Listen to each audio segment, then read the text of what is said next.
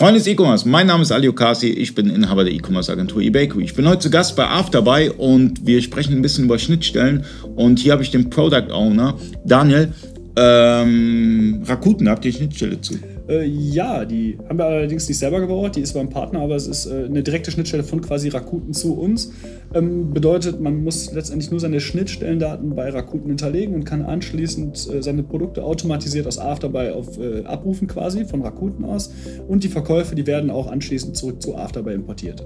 Ähm, Rakuten ist ja auch ein Marktplatz, der schon ewig dabei ist. Oder? Also das ist äh, ein japanischer Marktplatz, aus der Historie.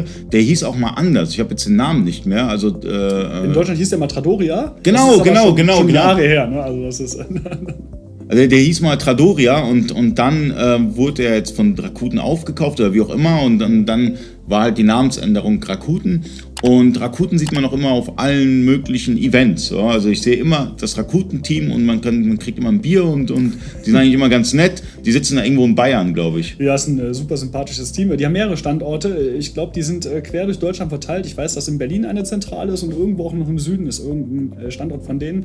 Sehr sympathisches Team, auch ein interessanter Marktplatz in Deutschland, vielleicht nicht ganz so stark wie in Japan. Ähm, aber ausprobieren sollte man es auf jeden Fall. Ist halt wieder einfach ein weiterer Absatzkanal. Ja, neben das, daneben, dass es halt ein, ein, weiterer Vertriebskanal ist, muss man immer bedenken, diese Marktplätze pushen auch ganz viel bei Google Shopping. Ja, selbstverständlich. Das ist letztendlich auch immer irgendwo eine kostenlose Werbung in Anführungsstrichen. Also man zahlt natürlich vielleicht eine Grundgebühr oder eine Verkaufsprovision, aber im weitesten Sinne äh, ist es auch irgendwo eine erweiterte Werbung. Das heißt, wenn man ein bestimmtes Produkt hat oder eine eigene Marke und man wird bei Google gefunden, eben über diese Marktplätze, äh, macht es natürlich auf jeden Fall Sinn, diese mitzunehmen. Definitiv.